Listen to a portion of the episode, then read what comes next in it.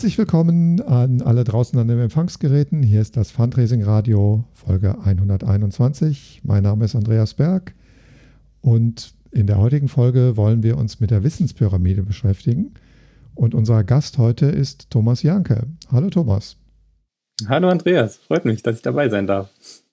Jetzt hatte ich bei der Vorstellung quasi äh, gerade schon äh, die erste Herausforderung, weil normalerweise sage ich bei der Vorstellung immer, unser Gast heute ist Thomas Janke von und sage dann, äh, wo du arbeitest. Aber das, äh, da war ich äh, gerade nicht ganz sicher, was ich sagen soll. naja, bis Ende des Jahres bin ich auf jeden Fall noch bei SOS Kinderdorf beschäftigt, äh, momentan in meinem siebten Jahr. Nicht zu verwechseln mit den SOS Kinderdörfern weltweit, also das SOS Kinderdorf e.V. Ähm, ich werde aber ähm, die Organisation verlassen und ab dem ersten, genau genommen der erste Arbeitstag ist der dritte erste, werde ich beim WWF anfangen. Ja, wunderbar. Also du stehst zum neuen Jahr quasi äh, vor einer neuen Herausforderung. Ja, genau. Also so richtig zwischen den Jahren diesmal im wahrsten Sinne. Ja, spannend. Herzlichen Glückwunsch. Das, das klingt gut. Und äh, was wirst du da machen? Auch Analysebereich oder? Ähm ja, es nennt sich äh, CRM Specialist. Das heißt, ähm, es geht erstmal viel auch darum, wobei ähm, mittelfristig ähm, schon auch der Bereich Analyse, Reporting dann ganz wichtiges sein wird. Ah. Also wir werden sehen. Ich bin da auch wirklich gespannt, wie es beim WWF aussieht. Und ich glaube, da erwarten mich interessante Themen. Ja, wunderbar. Also da bin ich sicher. Ähm, wir, wir, drücken die Daumen und wünschen alles Gute. Dankeschön. Und bei SOS Kinderdorf, da äh, warst du aber quasi im Analyseteam ähm, und ja, hast das, glaube ich, so ein bisschen mit aufgebaut dort, oder ist das zu viel? Ja, gesagt? genau. Also Analyseteam ist gut. Es war lange Zeit, war das so ein Ein-Mann-Team. Heißt, ich habe da im Jahr 2015 angefangen und ähm, die Idee dahinter war, dass man den Bereich oder die Themen zentralisiert und da eine Ansprechperson hat, eine, An eine zentrale Ansprechstelle hm, für den, für den ganzen Bereich äh, Analytics, Reporting, Datenanalyse. Und so ist es dann immer größer geworden. Und zuletzt äh, waren wir oder sind momentan ja noch ein Drei-Mann-Team, ich und zwei Kolleginnen. Hm, ich habe das jetzt so geleitet, eigentlich mehr oder weniger und noch eine Spezialistin eingestellt für den Bereich Reporting und noch eine zweite Spezialistin eingestellt für den Bereich Data Science, Machine Learning. Und so ist das Thema immer größer geworden und immer spannender auch. Okay, wunderbar. Ja, das, das ähm, habe ich jetzt schon von ein paar Organisationen gehört, dass die, die Data-Analyse-Teams äh, oder Datenanalyse-Teams so äh, quasi erweitert und aufgebaut und, und äh, mehr und mehr spezialisiert werden. Wir haben uns ja als Thema heute, vielleicht das, das äh, passt ja ganz gut, weil du hast es ja so ein bisschen aufgebaut, jetzt hast du schon äh, also ein paar Schritte genannt, ähm, was ja so auch Stichworte sind äh, oder sein können für unser eigentliches Thema heute, äh, nämlich die Wissenspyramide. Ähm, und jetzt müssen wir vielleicht gerade ein, zwei Stichworte sagen, was die Wissenspyramide ist. Ähm, Vielleicht fange ich mal so an und sage, dass die Wissenspyramide vier Stufen hat. Ähm, und wir gehen die dann so ein bisschen durch. Also die erste Stufe ist Daten, wenn man so will, die Grundlage von allem, wenn man über Analysen äh, spricht. Ähm, die zweite Stufe ist äh, die Stufe der Informationen. Also da geht es erstmal nur darum, was ist geschehen. Die dritte Stufe ist Wissen. Da geht es schon tiefer, warum ist es geschehen. Und die vierte Stufe ist dann Können, die die Frage beantwortet, was werden wir tun. Und ganz wichtig, wenn ich da schon einhaken darf, die oberen Stufen können ohne die unteren nicht existieren. Also ganz wichtig ist eigentlich da von unten nach oben zu gehen, und da das nacheinander abzuarbeiten, sozusagen. Und erstmal die, die Daten müssen passen im ersten Schritt. Datenquellenanbindung, Datenqualität. Wenn das alles in einem guten Zustand ist, kann ich äh, darauf weiter aufbauen und das Thema Informationen angehen. Und hier ist ähm, Reports, Dashboards, ähm, Aktionsstatistiken sind da zu nennen. Das funktioniert aber nur, wenn, wenn die Daten auch wirklich sauber sind. Wenn es sonst ähm, kann man da eigentlich wenig mit anfangen. Und wenn man das erreicht hat, dann kann man da wieder noch weiter drauf aufbauen und mit dem Thema Machine Learning, Prognosen dann weiter nach oben gehen in der Pyramide mhm. sozusagen. Okay. Also, also, gilt ja wieder dieses, äh, dieses uralte Zitat, äh, man soll nicht rennen, bevor man gehen kann. Oder? Ja, genau. So, ja, okay, wunderbar. Es werden ja auch gern immer so Buzzwords mit Buzzwords um sich geworfen. Ja. Und das Thema Machine Learning und Data Science ist jetzt gerade ganz, ganz hip und jeder will da was machen. Es ist aber wirklich wichtig, äh, den richtigen Mehrwert bekommt man, wenn man die, die anderen Stufen vorher abgearbeitet hat und ein richtiges Reporting aufgesetzt hat. Das ist eigentlich Mehrwert, ähm, bevor man, also bevor man wirklich mit Machine Learning startet, sollte das einfach passen. Ich denke, da kommen wir gleich nochmal drauf zurück, wenn wir vielleicht so an den Übergängen von den Stufen sind, weil äh, so ein bisschen der Spoiler, wir, wir werden sehen, so ein bisschen äh, überschneiden äh, tut sich das äh, schon auch immer zwischen den Stufen.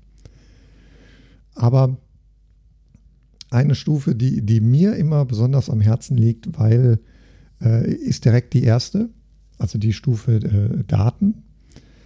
Ähm, Ganz einfach deswegen, du hast es gerade schon gesagt, das ist die Grundlage, es ist eigentlich diese auch wieder sehr altes, äh, altes Zitat oder altes, altes, äh, alter Merkspruch. Äh, Gigo, äh, es ist keine Figur der Sesamstraße, sondern ist eine Abkürzung, die steht für Garbage in, Garbage out. Also frei übersetzt Müll rein, Müll raus. und, und bedeutet letztendlich, wenn die die Daten nicht in Ordnung sind, dann ist alles, was man mit äh, diesen Daten macht, ähm, wird dann letztendlich auch nicht in Ordnung sein. Es ist also nicht, nicht möglich, eine äh, wertvolle oder eine wirklich gute Analyse mit schlechten Daten zu machen. Das ist. Ähm genau, richtig. Das kann ich voll und ganz unterstützen und unterstreichen schon viele schlechte Daten in meinem Berufsleben gesehen. ja, äh, das, äh, das ist wahr. Äh, und ähm, äh, einige, wie soll man sagen, äh, Fälle von Datenarchäologie auch. Also wo man dann wirklich reingehen muss und gucken muss, was kann man denn hier jetzt retten. Aber wenn man nicht beim Retten ist, ne, also wie ist es denn in der Praxis? Also jetzt zum Beispiel, wie habt ihr das bei, bei SOS Kinderdorf gemacht? wie kommt man denn, also so eine Datenqualität, man schnimmt ja nicht mit dem Finger oder führt irgendwie ein neues Datenbanksystem ein und äh, dann passt das schon, sondern da gehören ja vielleicht auch, auch Schritte zu. Also wie, wie kann man das erreichen? Wie kann man das, wie kann man das aufbauen? Also ich würde sogar noch ein bisschen ausholen, nämlich bevor ich bei SOS Kinderdorf angefangen habe, war ich äh, jahrelang auch in der Privatwirtschaft tätig da in der Telekommunikationsbranche vor allem. Und äh, das äh, ähnelt sich auch sehr. Die Schritte, die zu gehen sind, das ist jetzt nicht, nichts äh, NGO-spezifisches, sondern das sind auch Standardschritte natürlich in der Privatwirtschaft und die ich da alle mal durchgegangen bin.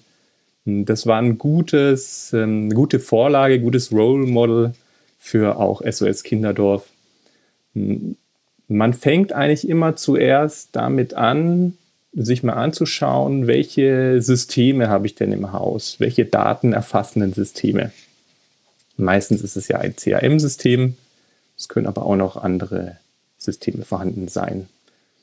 Und dann ist es so, baue nie was auf Produktivsystemen, sondern der erste Schritt war eigentlich immer, dass man Daten exportiert in, in eine Art Analysesystem, nenne ich es mal. Und da eigentlich dann was aufbaut. Die Gefahr ist, wenn ich auf dem Produktivsystem was mache und äh, dann irgendwelche Auswertungen ewig lang laufen, dass das ähm, negativ das Produktivsystem beeinflusst.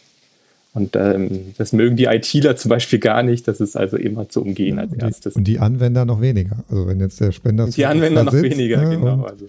Man, man blockiert mit einer Selektion äh, im Dezember äh, für eine Stunde die Datenbank, dann ähm, genau. kann man sich was anhören, ja. Ja. Verständlicherweise. Das ist wirklich die erste Regel. Entwickeln nichts, nichts auf dem Produktivsystem.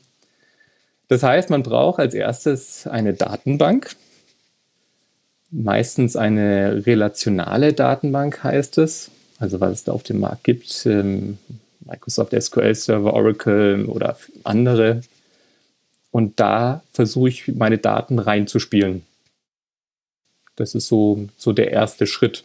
Das mache ich dann einmalig. Äh, schaue mir die Daten auch an, analysiere die, gucke, in welchem Format sind die vorhanden. Der zweite Schritt ist, ich werde es ja nicht manuell jedes Mal selbst einspielen müssen, sondern auch eine Automatisierung soll da geschaffen werden, dass Daten täglich dann in diesen SQL-Server oder was, was es auch immer ist, äh, in diese Datenbank, in diese SQL-Datenbank geschrieben wird. Das ist so der, der nächste Schritt.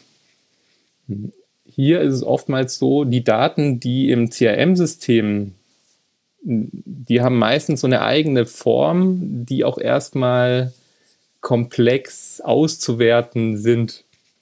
Gern wird da auch mit nichtssagenden Namen gearbeitet. Ähm, hier ist so eine Transformation auch entscheidend, also dass man, dass man ähm, ja, Daten auch umwandelt, sprechende Namen gibt. Das ist so der, der nächste Schritt dann eigentlich, der darauf folgt. Der Grund ist natürlich, dass das Fundraising-System oder CRM-System, das machen wir den kurzen Schlinker über den, den Begriff. Also CRM-System ist, ist äh, ja, ein, eine, eine Software, die äh, Beziehungen und Kommunikation ausgerichtet ist. In der Szene sagt man meist Fundraising-System, weil äh, Fundraising-System ist ein CRM, das meist noch eine Nebenbuchhaltungsfunktionalität hat. So. Klammer genau. zu. Da ist alles von den Daten natürlich so sortiert, wie es für diesen Zweck gebraucht wird. Heißt aber im Umkehrschluss, es ist eben nicht so sortiert und aufbereitet, wie man es für Analyse braucht. Und deswegen eben die, die Analyse-Datenbank. Genau, richtig. Also es kommt auch oftmals vor, dass man dann äh, 200, 300 Tabellen hat. Und das ist ja für die Analyse und für das Reporting dann wirklich nicht sehr geeignet, wenn man jedes Mal da schauen muss, okay, welche Tabellen muss ich jetzt da verbinden von diesen 300 Tabellen, das ist zu aufwendig. Das das heißt, man versucht, so, ein, so, eine Verbindung schon auch vorher zu schaffen. Welche Daten sind die wichtigsten? Wie kann ich das anders darstellen? Hier gibt es auch verschiedene Datenmodelle, in die man das dann speichert oder in die man transformiert, die einfach viel geeigneter sind für, für die Analysen, die dann später kommen. Genau, das ist zum Beispiel ein äh, Sternschema, ist da zu nennen. Heißt, Mhm. Es gibt, äh, sag bitte Bescheid, wenn es jetzt zu weit geht. Nein, nein, nein, es nein, gibt, nein, nein. Es gibt Fakten und Dimensionen. Und ich habe zum Beispiel äh, meine Zahlungen. Das ist so die, die große Faktentabelle. Da sind ja auch die, die Kennzahlen, mit denen ich später rechnen möchte. Wie viele Spenden kamen rein? Was ist die Spendensumme? Und dann gibt es ganz viele Dimensionen drumherum. Also von welcher Person kam diese Spende, hm, welches Produkt, welches Spendenprodukt hatte die Person oder die, von welchem Spendenprodukt kam die Zahlung rein. Das sind alles so Dimensionen, die dann, die man draußen drumherum baut, um die Zahlung, um die Faktentabelle. Und das nennt sich dann ein Sternschema, weil es aussieht wie so ein Stern. Und das ist zum Beispiel ein ganz beliebtes Analyse-Datenmodell. Was zum Beispiel auch heißen kann, dass man äh, bestimmte Sachen, die man häufig braucht, bestimmte Kennzahlen zum Beispiel, die sich zum, aus den Zahlungen ergeben, nehmen wir das mal als Beispiel. Also man braucht ja dann vielleicht die Spendensumme häufiger, man braucht äh, den Zeitpunkt der letzten Spende, man braucht vielleicht das Thema, auf das jemand äh, gespendet hat in irgendeinem Zusammenhang häufig, ähm, ähnliche Sachen. Ähm, dass man die in diesem Datenmodell schon quasi äh, so bereitstellt, dass man einfach darauf zugreifen kann. Damit man nicht jedes Mal äh, die Zahlung wieder komplett äh, durchgehen muss, um herauszufinden, wie hoch die Spendensumme ist. Genau. Was ich aber nicht gemacht hatte in der Vergangenheit, war Kennzahlen schon ag zu aggregieren, sondern ich habe immer, also wenn, wenn wir eine Million Zahlungen haben, aus dem Fundraising-System nehmen können, dann hatte ich auch eine Million Zahlungen in dem Analysesystem. Ich habe das nicht schon nach Jahren, Monaten oder was auch immer hoch aggregiert, weil ich möchte ja schon auch flexibel sein als Analyst und vielleicht mal das eine mit dem anderen verbinden und mir verschiedene Zeitpunkte anschauen. Also deswegen keine Aggregation, aber schon auch eine Erleichterung in der Darstellung und auch äh, berechnete Felder kann man da schon mit aufnehmen. Hm, ja, das ist so, was man also tut. Im Grunde, da gibt es jetzt auch nicht äh, irgendwie so ein rundrum sortlos Paket, wo man sagen kann, okay, hier haben wir ein Musterdatenmodell. Ähm, wenn ihr euch jetzt äh, so eine Analysedatenbank aufbauen wollt, dann nehmt ihr das und alles ist gut. Ähm, sondern das richtet sich ja auch ein bisschen danach, was man anschließend damit machen will. Und so wie du jetzt sagst, ich möchte möglichst die Freiheit haben, viel zu kombinieren und für die Analyse, die ich gerade mache, dann die Zeiträume auch so abzugrenzen, wie ich sie dann brauche oder vielleicht auch mal immer andere Zeiträume zu nehmen, auszuprobieren. Äh, funktioniert in einer bestimmten Analyse eine Halbjahresbetrachtung oder eine Drei-Monats-Betrachtung besser als die klassische Jahresbetrachtung. Und das ist ja so ein Grundansatz, den du dann hast. Ne?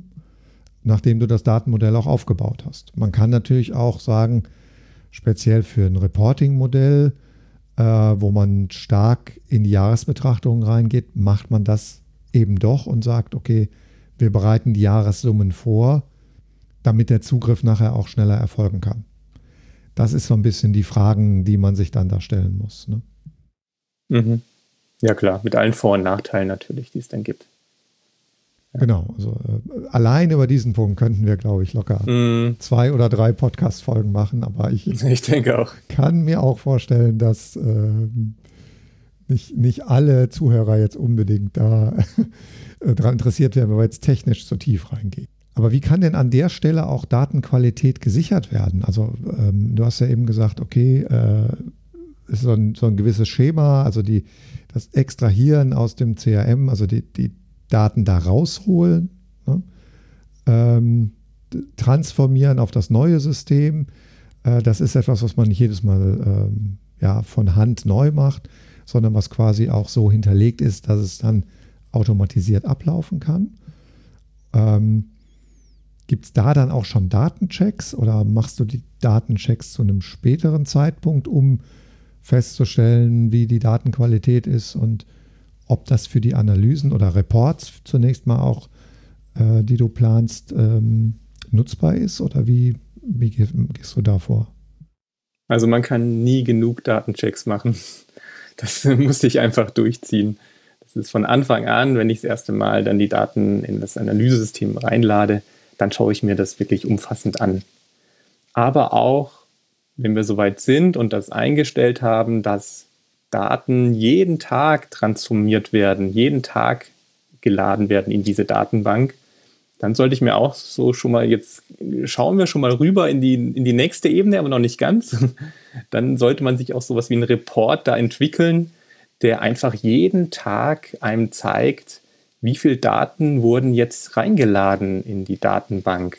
Und wenn an dem einen Tag jetzt 300 Daten, 300.000 Daten reingeladen wurden und am nächsten Tag dann äh, nur noch 50.000 Daten, äh, dass man sofort sieht und auch hinterfragen kann, macht das denn Sinn? Habe ich hier ein Problem? Funktioniert das alles noch? Das ist so, so ganz wichtig, immer so ein, so ein Monitoring, so ein Beobachten, ob sich da was verändert und ob das alles passt.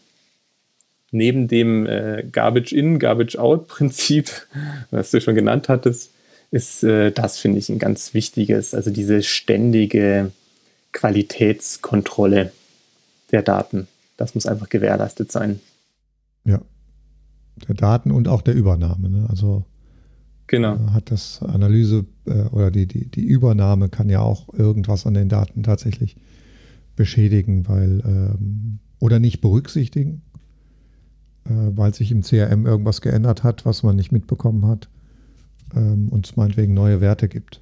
Genau, die Daten können sich geändert haben. Die, der Server funktioniert auf der einen Seite nicht mehr richtig oder was auch immer. Also es gibt so viele mögliche Fehlerquellen, die man einfach immer im Blick haben sollte. Ja. Und das jetzt auch nicht, auch hier wieder wichtig, so wenig manuelle Arbeit wie möglich. Äh, es ist wirklich sinnvoll, sich einmal so einen Report dann einzurichten, der einem dann Informationen gibt hm, auf dieser Ebene, wie viele Daten wurden geladen, wie sehen die Daten aus, gibt es irgendwelche Besonderheiten. So, das ist jetzt, sagen wir so, die, die Grundlage, ne? also mhm. die Stufe der Daten. Also wir hatten ja, haben wir das am Anfang gesagt, also jede Stufe beantwortet äh, eine spezifische Frage oder mehrere spezifische Fragen. Äh, die Stufe der Daten äh, beantwortet ja die Frage, ist es geschehen? Und ähm, wenn wir jetzt mit Datenbanken arbeiten, äh, ist es ja gleichbedeutend mit der Frage, wurde es gemessen? Weil das ist etwas, was man sich auch immer klar machen muss, was in der Datenbank nicht drin ist, ist aus Sicht der Analyse nicht geschehen. Genau, also muss man auch auf seine Datenlücken achten. Dann gucken wir vielleicht mal in die nächste Stufe. Ähm, das ist die Stufe der Informationen. Und äh, bei Daten haben wir ja gesagt, die Frage, ist es geschehen? Und bei Informationen ist jetzt die Frage, was ist geschehen? Was wären denn für diese Stufe so, ich sag mal, typische Beispiele? Also was, was gehört auf diese Stufe? Mhm. Hm, hier ist ganz, auch, ganz wichtig, ähm, welches Handwerkszeug verwenden wir. Bei den Daten hatten wir gesagt, man braucht sowas wie eine Datenbank, eine Analyse-Datenbank dass die ganzen Daten gespeichert werden. Es geht um die Frage, ist es geschehen, wurde es gemessen? Hm, das muss da hinterlegt sein. In der Stufe Informationen und um die Frage zu beantworten, was ist geschehen, brauchen wir auch wieder eine Art von Tool, ein Business Intelligence Tool wird hier oftmals genannt oder Reporting Tool, um einfach überprüfen zu können, was ist da passiert. Beispiel, das sind so die ersten Reports, die man eigentlich immer entwickelt, sind Aktions- oder Kampagnenstatistiken. Also im, im, Fundraising gerne das gute alte Mailing. Ich schicke was raus, was war die Auflage, wie ist die Reaktionsquote, wie viele Spenden werden darauf gebucht, was ist die Durchschnittsspende, was ist der ROI womöglich noch das sind so immer die, die ersten Reports, die ich nicht nur im Fundraising, sondern auch in der Privatwirtschaft eingerichtet hatte. Und dafür ist einfach, es ist hilfreich, ein gutes Tool zu haben. Ja, man kann das, könnte theoretisch das auch mit Excel machen oder mit äh, Software, die man, die es äh, Open Source gibt, die es kostenfrei zu besorgen gibt. Aber hier gibt es auch viele gute Tools jetzt auf dem Markt, die man sich anschauen sollte. Und da kommen wir eigentlich auch zur nächsten Frage. Wie schaffe ich jetzt das richtige Tool, die richtige BI-Software, Business Intelligence Software für mich zu finden? Das ist dann, womit man sich dann in dieser Stufe eigentlich als erstes beschäftigen sollte. Und meistens, wenn, wenn man sich dann für ein Reporting-Tool entschieden hat, dann dann bleibt es eigentlich auch äh, viele Jahre dann in der NGO. Das heißt, man sollte diesen Schritt wirklich äh, bedacht vollziehen und sich da äh, große Gedanken machen bei der Auswahl von, von der BI-Software, die einfach für die Organisation am besten geeignet ist. Ich denke, nicht jeder wird schon mit einem BI-Tool gearbeitet haben. Was sind denn so die, die Grundfunktionalitäten oder was ähm, unterscheidet das jetzt vielleicht auch von den Standard-Reports, die ich in meiner Software schon drin habe? Das fängt damit an, dass man sehr schnell und flexibel verschiedene Daten verbinden kann und ähm, also ein Fundraiser kommt zu einem und hat immer ja, hat eine Idee dahinter, was, er gerne sehen würde, welche Analyse, welches, welchen Report er gerne ähm, hätte. Und da hilft eigentlich eine gute BI-Software ist da so flexibel gestaltet, so flexibel und selbstverständlich und einfach zu bedienen, dass man das ähm, relativ gut bewältigen kann und relativ schnell eigentlich einen Report generieren kann. Das ist so mal das Erste, Entwickeln von Reports. Dann ist aber auch ganz wichtig, diesen Report möchte ich dann nicht runterladen bei mir auf dem Computer entwickeln und dann per E-Mail verschicken, sondern es sollte sowas wie eine Plattform geben, dass der Anwender oder der Auftraggeber dann selbstständig auch seinen Report sich da anschauen kann und man nicht jetzt äh, tagtäglich den ja, ihn zukommen lassen muss. Dieser Report sollte außerdem tages, möglichst tagesaktuell sein. Das heißt, die Daten kommen eigentlich, werden jeden Tag aktualisiert und dargestellt. Das sollte auch automatisch vonstatten gehen. Okay, zusätzliche Funktionalitäten würde ich jetzt mal nicht unter Grundfunktionalitäten äh, zusammenfassen, sind dann noch sowas wie Einstellen von automatischen Benachrichtigungen. Also dass man einstellt, dass ich jede Woche jetzt diesen Bericht auch per E-Mail geschickt bekommen haben möchte. Oder irgendwelche Warnbenachrichtigungen, wenn irgendeine eine Schwelle erreicht wird, dass dann eine E-Mail rausgeht. Sowas gibt es noch. Würde ich jetzt aber nicht unter, die, unter den Grundfunktionalitäten sehen, sondern es sind eher zusätzliche Dinge, die interessant sind, die schon auch gern angenommen werden von Benutzern. Aber am wichtigsten ist wirklich relativ äh, gute Bedienung, leichte Entwicklung und dann eine Bereitstellung, mit der der Anwender dann auch zufrieden ist, möglichst auch in, in visueller Form, nicht nur, nicht nur Tabellen, sondern da auch einen Schritt weiter gehen. Genau, und von, von den Inhalten her kann das, äh, glaube ich, sehr breit gefächert sein. Also ähm, angefangen von einer Aktionsstatistik, gut, die man vielleicht im System, ähm, also im Fundraising-System schon drin hat, aber ähm, bei der man jetzt vielleicht auch als Anwender selber, also wo man dann, sagen wir mal, dich als Spezialisten nicht mehr für braucht, äh, noch bestimmte Filterungen vornehmen kann. Also eine Aktionsstatistik meinetwegen äh, nur für ein bestimmtes Bundesland angucken oder, oder ähnliche Sachen. Ähm, sowas genau. ist ja auch typisch für BIs, oder? Das ist total typisch. Also die Filtermöglichkeit ist eine ganz wichtige. Und es ist eigentlich in, in, fast jedem Report, ich kann mich jetzt an keinen Report erinnern, der keine Filtermöglichkeit hat, sei es nach Zeitraum oder nach Kampagne. Das, ist, äh, das stimmt, das ist auf jeden Fall eine der Grundfunktionalitäten. Hm, das geht schon, das kann man dann immer noch weiter spielen. Das geht dann schon in Richtung äh, wieder ein Buzzword Self-Service BI. Das heißt, die Anwender noch mehr in die Lage versetzen, dass sie noch mehr selbst machen können. Hm, da gibt es auch so verschiedene Konzepte, aber auch hier äh, ein Schritt nach dem anderen. Also wirklich auch mit einfachen Reports anfangen, die eine Filtermöglichkeit haben und wenn das gut angenommen wird, dann könnte man sich überlegen, macht es für bestimmte User, für bestimmte Power-User Sinn, dass die noch mehr können, dass man denen zum Beispiel auch da Datenquellen bereitstellt und die sich selbst Reports daraus entwickeln können. Das sind so Schritte, die, die darauf folgen können, aber nicht müssen das Entscheidende, dass er das, äh, das Know-how, das man hat, also nicht nur jetzt bei den Analysten, sondern auch bei den Fundraiserinnen und Fundraisern quasi immer mitwächst und man dann äh, eben irgendwann nach einem mehr oder weniger kurzen Zeitraum, das hängt jetzt von vielen Faktoren ab, wie lang der ist, äh, einfach bereit ist, die nächste Stufe zu gehen und die dann auch quasi wie von selber äh, erklimmt sozusagen.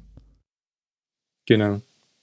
Ich habe immer gesagt früher, es ist nicht damit getan, dass man einen Analysten einstellt in Organisationen und dann läuft alles über diesen Analysten. Das funktioniert nicht. Der hat ja auch begrenzte Zeit äh, und das ist ähm, der Analyst, der soll eher ja, andere Leute befähigen oder Kollegen und Kollegen befähigen, dass sie sich selbst mit Daten beschäftigen und dass sie sich selbst dann relevante Informationen aus dem System ziehen. Das ist ganz wichtig. Ja, spannend. Und also das heißt ja in, in, in Zukunft ähm, löst sich diese, diese Trennung quasi so ein bisschen auf. Ne? Also es gibt dann nicht mehr äh, den Datenanalysten, den alle angucken, wenn sie irgendwie Fakten brauchen, sondern ähm, für die meisten Fakten wird man eben einfach selber losgehen und sagen, okay, äh, hier sind meine Reporte, das ist jetzt die Frage, die ich gerade habe, ne? Äh, was ist hier geschehen und jetzt besorge ich mir die Antwort. Genau, dass wirklich nicht dieses Bottleneck entsteht. Hm. Natürlich muss der Analyst auch dafür sorgen, dass es sowas, ja, dass einheitlich, dass, ähm, dass einheitlich gearbeitet wird. Also nicht, dass der eine dann eine Zahl rauszieht und sagt, okay, die Kampagne äh, hat eine Reaktionsquote von 5% und der andere sagt, nee, nee, also in meinem Report steht 4%. also es muss sichergestellt sein, dass die Zahlen zueinander passen. Ähm, dafür ist der, der Analyst eigentlich zuständig. Aber wirklich viel mehr in Richtung datengetriebene Organisationen. Die äh, Kolleginnen und Kollegen können sich selbst einfach mit Informationen versorgen. Das ist ganz, ganz wichtig. Nur so funktioniert es. Ja. Und natürlich auch unmittelbar notwendig jetzt, äh, weil äh, man merkt so ein bisschen, wir äh, reden immer von sehr differenzierten Teams gerade, weil ähm, du ja jetzt auch bei einer großen Organisation gearbeitet hast und zur nächsten großen Organisation gerade wechselst. Aber natürlich bei kleineren Organisationen oder auch schon bei, bei mittelgroßen ist es in der Regel ja nicht so ausdifferenziert. Ähm, da gibt es ja in der Regel auch, auch keinen Analysten, sondern da muss ja dieser Schritt der Nutzung der Reports auch von einem Fundraiser oder naja, manchmal ist es auch nur die Fundraiserin oder der Fundraiser ähm, selber irgendwie organisiert und ge gegangen werden. Ähm, aber da denke ich, kann man aber auch sagen, dass, dass gerade diese ähm, BI-Tools, äh, die du gerade angesprochen hast, inzwischen so benutzerfreundlich sind, dass das tatsächlich geht, wenn äh, man sich irgendwie bei der äh, Erstellung dieses Datenmodells, ne, also jetzt merkt man schon, wir gehen wieder zurück. Ne, also es ist dieses Erklimmen der Stufen in der Wissenspyramide ist auch nicht immer nur ein Vorwärts, sondern äh, man kommt auf die unteren Stufen immer wieder zurück. Ähm, bei der Erstehung dieses Datenmodells man sich vielleicht irgendwie noch fachkundige Hilfe holt. Ähm, aber wenn das geht, äh, braucht man nicht immer einen Analysten, um da auch weiterzukommen. Oder bin ich da jetzt zu optimistisch? Nee, du hast schon recht. Man braucht dann nicht immer einen Analysten, sondern irgendwann ist man an so einem Punkt, da kann man dann viel selbst machen.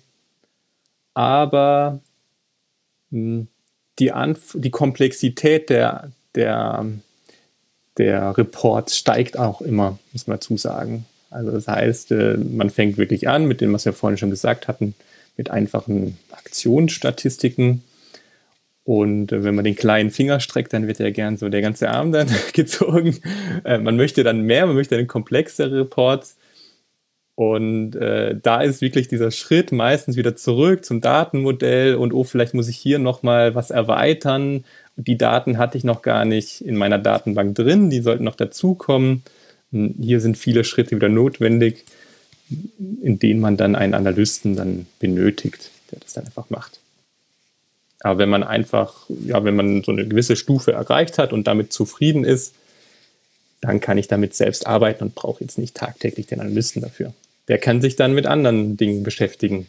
Mit Themen, äh, die dann in den höheren Stufen der Wissenspyramide dann kommen. Die höheren Stufen. Das nächste wäre jetzt die Stufe Wissen. Und äh, da ist ja eben das Buzzword Machine Learning, das jetzt tatsächlich äh, überall gerade irgendwie in, in äh, ja, Artikeln, Vorträgen, äh, Online-Seminaren bis hin zu äh, Diskussionen in Facebook-Gruppen oder bei LinkedIn oder äh, wo auch immer, in welchem Social Media auch immer, äh, unter Fundraisern äh, immer wieder fällt. Also begegnen mir in letzter Zeit immer öfter. Ähm, und Wissen ist ja jetzt die Stufe, warum ist es geschehen? Das ist die Frage, die zu der Stufe gehört. Und die zweite Frage, die auch dazu gehört, ist, was wird als nächstes geschehen, beziehungsweise was wird zukünftig geschehen? Bleiben wir mal bei der mehr grundlegenden Frage, warum ist es geschehen? Was sind denn da so, so typische Beispiele, äh, wenn man von der Information, was ist geschehen, zum Wissen, warum ist es geschehen, ähm, äh, weitergeht? Also was sind denn so die, die typischen Beispiele, wo man vielleicht auch ganz automatisch auf diese Stufe kommt? Ein Beispiel ist, bleiben wir wieder bei den Aktionsstatistiken, die eine Kampagne war sehr erfolgreich, die andere Kampagne war nicht so erfolgreich. Das sagt mir ja dann erstmal die Stufe Information, was ist geschehen, sagt mir, okay, das eine hat gut funktioniert, das andere nicht. Und jetzt hier tiefer reingehen, warum hat dann das eine Mailing oder die eine Kampagne gut funktioniert und die andere nicht? Wurden hier vielleicht auch verschiedene Personen, verschiedene Spender angeschrieben? Gibt es da Unterschiede? Das geht dann so in diese, in diese Wissensebene dann über. Gerne wird hier auch eine Segmentierung verwendet, dass man sich anschaut, okay, äh, gibt es, es gibt ja nicht den einen Spender, sondern gibt es hier verschiedene Gruppen von Spendern, die auch unterschiedlich reagieren auf meine Kampagnen. Das sind alles so Fragestellungen, die einfach dann einen Schritt nochmal weitergehen, die aber wichtig sind. Ich will ja ja, ich will ja wissen, warum das so passiert ist. Warum war jetzt die eine Kampagne besser als die andere? Mir reicht es dann am Ende nicht, einfach nur das hinzunehmen, sondern ich möchte da eher nachforschen und dem weitergehen. Und da kommt man eigentlich in, in dieses Thema rein. Startet gern mit ähm, einfachen Segmentierungen. RFM-Segmentierung ist äh, bekannt, denke ich. Recency, Frequency, Monetary. Genau, also man nimmt diese drei, drei äh, Sachen, Recency, also Zeitpunkt der letzten Spende, Frequency, Spendenhäufigkeit, Monetary in, in unserem Fall, Durchschnittsspende oder Spendensumme, also die, die Spendenhöhe äh, und bildet danach Kategorien. Das ist halt RFM. Das ist so ein, sind wichtige Themen, die, die da entscheidend sind hm, oder wichtige Aufgaben, die man zu tun hat. Und ähm, das kann man immer weiter professionalisieren dann kommt man irgendwann zu dem großen äh, Buzzword Machine Learning. Und äh, da schrecken auch viele erstmal zurück. Aber wirklich, das ist jetzt ähm, auch gar nicht so komplex, wie das am Anfang klingt. Vielleicht so zwei, drei Wörter dazu. Zwei, drei Sätze. Was ist denn Machine Learning? Ich vergleiche gern das mit der klassischen Programmierung, indem man einfach Daten hat und Daten und Regeln und dann was programmiert. Also wenn, wenn das eine passiert und das andere, dann soll das dritte passieren. Und dann generiert man so Antworten daraus. Beim Machine Learning ist es so, ich habe Daten und ich habe die, die Antworten eigentlich schon. Und was er mir generiert, sind die Regeln. Das hört sich jetzt etwas abstrakt an, aber mal am konkreter wäre es, hm, wir haben ein Mailing rausgeschickt, ein postalisches Mailing. Und wir haben ja Reagierer. Also wir haben äh, 100.000 Personen angeschrieben, 10.000 haben äh, reagiert. Das wäre doch schon mal eine gute Quote. Und diese Informationen, wer wurde angeschrieben und wer hat reagiert, das gebe ich dann in mein Modell. Und das Modell versucht dann Regeln oder auch Muster zu erkennen. Wie sieht denn jetzt der typische Reagierer aus? Das kann ich natürlich auch einzeln durchgehen und mir anschauen, okay, äh, was für Variablen habe ich, zum Beispiel das Alter. Ah, die Älteren reagieren besser als die Jüngeren. Das nimmt aber dann irgendwann so komplexe Formen an und ich möchte, ich habe vielleicht auch 100 Variablen, die dann auch in Abhängigkeiten zueinander stehen. Da hilft mir dieses Machine Learning Modell. Okay. Das ist auch wie so, ein, so eine Mustersuche oder gern äh, nennt man das auch so eine, eine Zwillingssuche. Ich suche den, den Reagierer-Zwilling in meinem breiten Pool von Adressdaten. Das ist die Aufgabe von Machine Learning oftmals in dem Bereich. Das war jetzt das Thema Supervised Learning. Genau, also über, überwachtes Lernen, äh, was bedeutet, dass man äh, ein Ziel vorgibt. Ne? Habe ich, ich, Genau. Genau. Ähm, und jetzt fragen die Zuhörer sich natürlich, gibt es auch Analyseformen, bei denen man kein Ziel vorgibt? Ja, äh, äh kommen wir aber gleich, ähm, gleich quasi erst drauf. Also das heißt, ich habe im Grunde eine, äh, eine, Software, die extrem gut darin ist, Muster zu erkennen äh, und die viel mehr Kombinationen ähm, überprüfen kann, als ich das irgendwie manuell könnte. Korrekt, genau. Genau. Und das ist eigentlich das, was wir dann mit Machine Learning bezeichnen. Mehr ist es im Grunde auch nicht. Also man muss da nicht keine Scheu ja, vorhaben. Ne? Machine Learning klingt ja immer so. Ich äh, sage auch gerne tatsächlich, dass ich, äh, und das stimmt auch, also ich äh, bin ja jetzt seit 25, ähm, 26 Jahren Fundraiser ähm, und habe vorher schon äh, während des Studiums noch für so ein Wirtschaftsforschungsinstitut gearbeitet. Äh, Mache also seit, ähm, seit etwa 30 Jahren Machine Learning. Ähm, aber erst seit 15 Jahren etwa heißt es auch so. also äh, früher äh, haben wir, ja, es sind halt so Entscheidungsbaumverfahren, die, ähm, die viele Organisationen auch schon seit sehr langer Zeit einsetzen. Also weswegen ich das erzähle, ist jetzt, ich will so ein bisschen dieses Bass aus dem Buzzword rausnehmen, äh, dass die Leute denken, ja, was Neues, was Kompliziertes oder so. Ja, also die Mathematik dahinter ist extrem kompliziert. Ähm, an die Anwendung kann man sich auch so quasi langsam rantasten, wenn man ja ein gutes Grundwissen äh, schon ein bisschen erworben hat äh, über die Daten, äh, die man hat, weil ähm, überwachtes Lernen heißt eben auch ähm, nicht nur die Zielrichtung, wobei das gilt generell eigentlich fürs Machine Learning, ähm, sondern ich muss auch tatsächlich wissen, mit welchen Daten ich den fütter. Ne? Das ist genau. Also die Mathematik, die dahinter steckt, die ist, ähm, das wurde in den 60er, 70er Jahren, wurden da viele Methoden entwickelt. Also schon relativ alt. Das Thema kam aber jetzt 2000, 2010 kam das nochmal so ganz groß raus oder jetzt ja auch in den letzten Jahren. Vor allem deswegen, weil wir immer mehr Daten haben. Also je mehr Daten, desto mehr Möglichkeiten natürlich in dem Bereich. Und desto mehr können die, die Methoden eigentlich ihre Vorteile da ausspielen.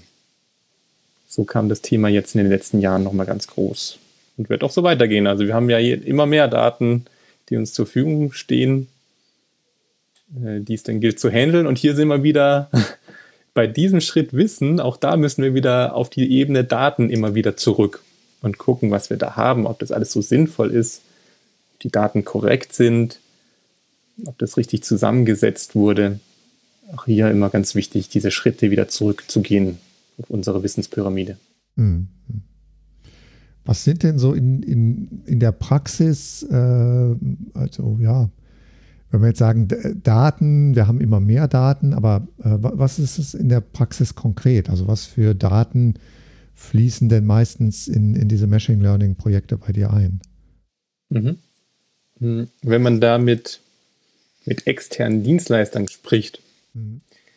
die ähm, versuchen natürlich auch gern da ja, ihre Daten anzupreisen, die sie jetzt da haben, irgendwelche Typologien zum Beispiel von, von Personen oder sonst noch was es da draußen gibt.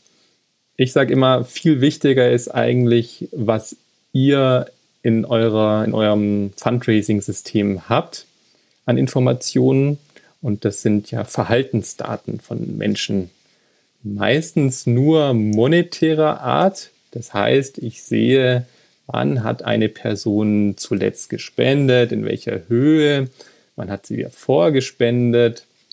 Hm, das, da, da, das sind so meine, meine Hauptdaten. Und bei vielen, vielen Modellen sind das immer noch die wichtigsten Informationen, die man hat. Also das Spendenverhalten an sich. Und erst dann später kommt noch, okay, kann ich hier noch eine Altersschätzung machen äh, oder irgendwelche weiteren Informationen, wo, der, wo die Person wohnt. Ähm, ist es eher Ballungsgebiet oder sonstiges? Das kann man, kann man dann schon noch dazu nehmen, wenn das möglich ist. Aber solche Informationen sind meistens viel, viel schlechter als äh, das, das Spenden- bzw. Zahlungsverhalten. Das ist immer die Grundlage. Und da, da kann man, wenn wir jetzt sagen, wir haben immer mehr Daten, ne? also ähm, klar, ich meine, grundsätzlich ähm, entsteht das äh, einfach im Laufe der Zeit oder weil, wenn es erfolgreich ist, man auch mehr Spender hat.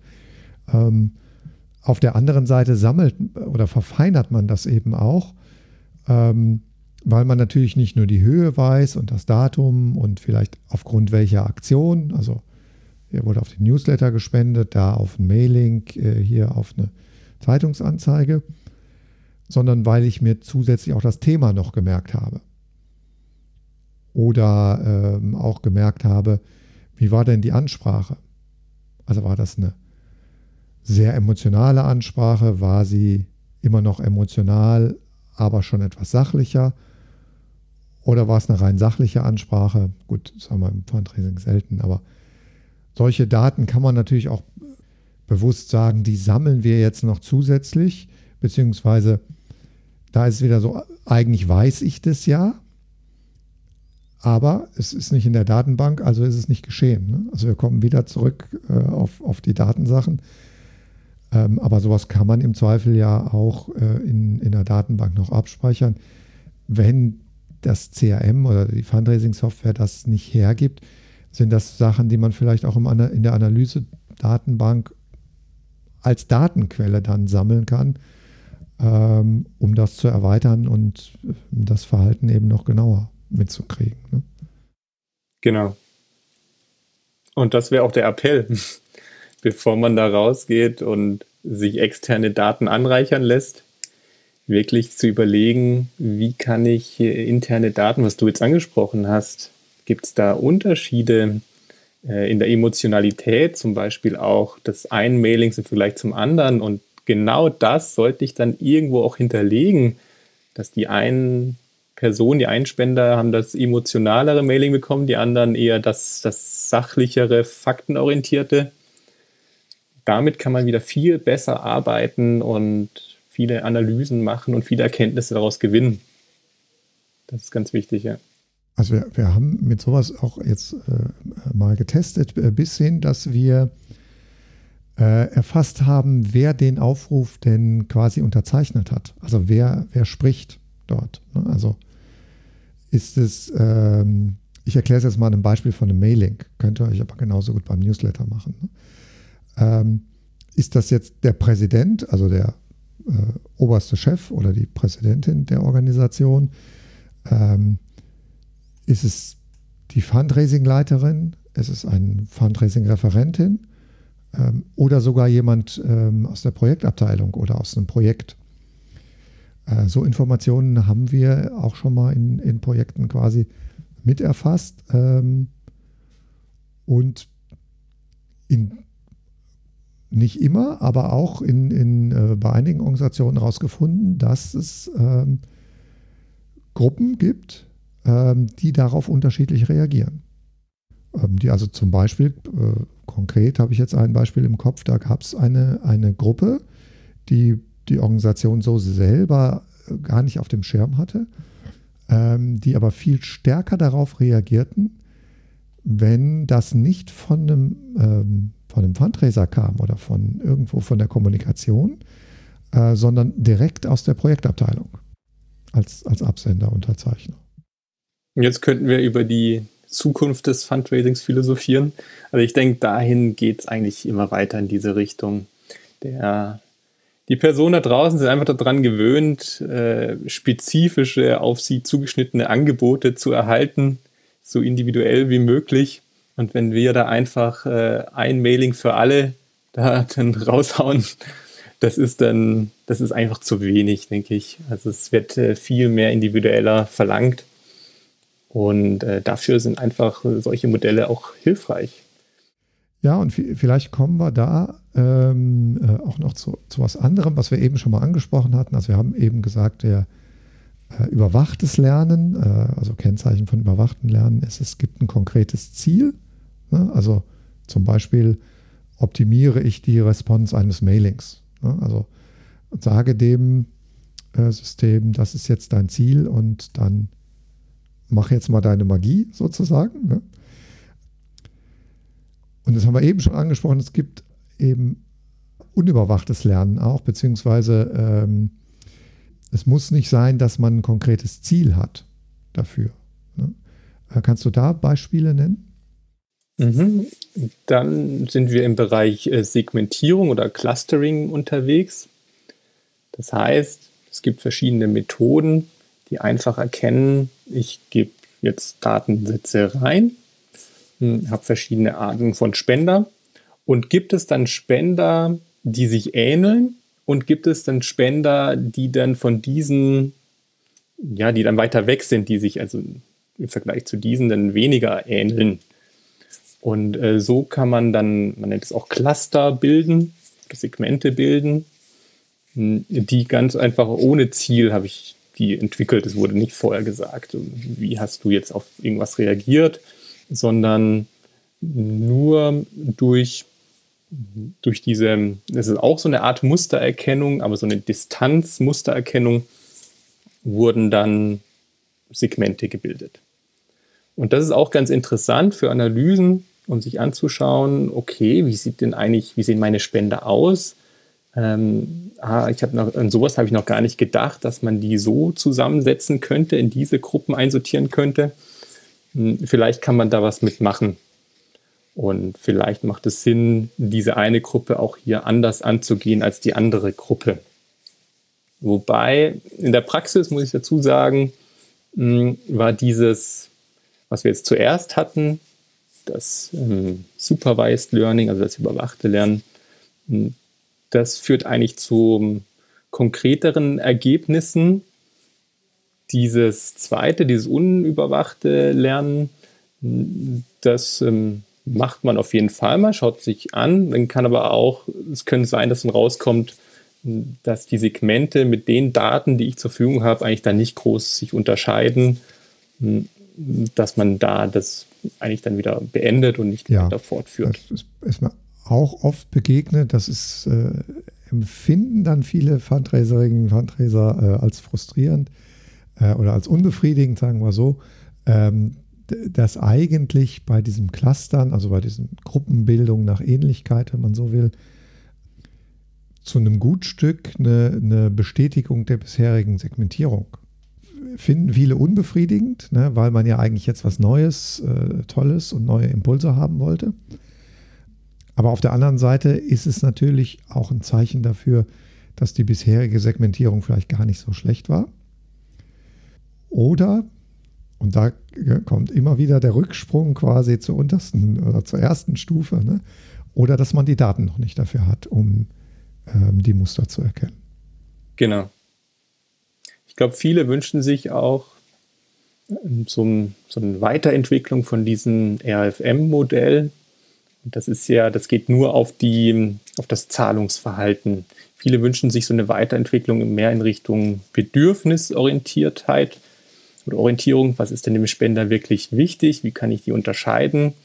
Dann müssen aber auch Daten da zur Verfügung stehen, die, die dann äh, das ermöglichen, dass wir wirklich da Gruppen bilden können.